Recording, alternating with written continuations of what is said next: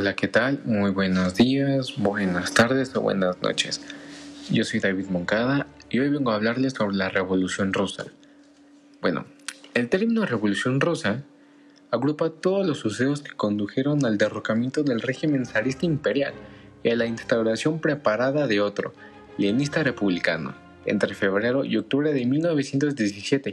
Cabe aclarar que Rusia tuvo que salirse de la Primera Guerra Mundial para poder tener su propia revolución.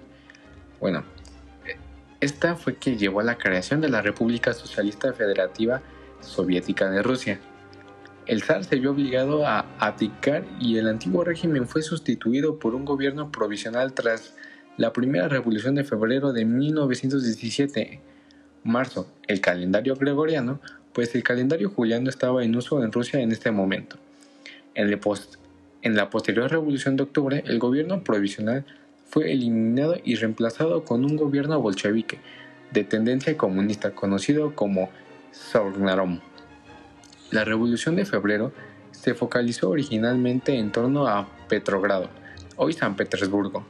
En el caos, los miembros del Parlamento Imperial o Duma asumieron el control del país, formando el gobierno provisional ruso. La dirección del ejército sentía que no tenía los medios para reprimir la revolución Nicolás II, el último emperador de Rusia, abdicó. Los sovietitos, consejos de trabajadores, que fueron dirigidos por fracciones socialistas más radicales, en un principio permitieron al gobierno provisional gobernar, pero insistieron en una prerrogativa para influir en el gobierno y controlar diversas milicias.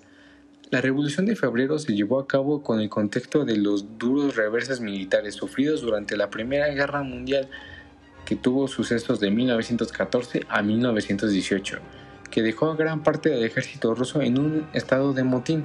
A partir de entonces se produjo un periodo de poder deudal, durante el cual gobiernos provisionales rusos tenían el poder del Estado, mientras que la red nacional de sovietitos, consejos, liderados por los socialistas y siendo el sovietit Petrogrado el más importante, tenía la lealtad de las clases bajas y la izquierda política.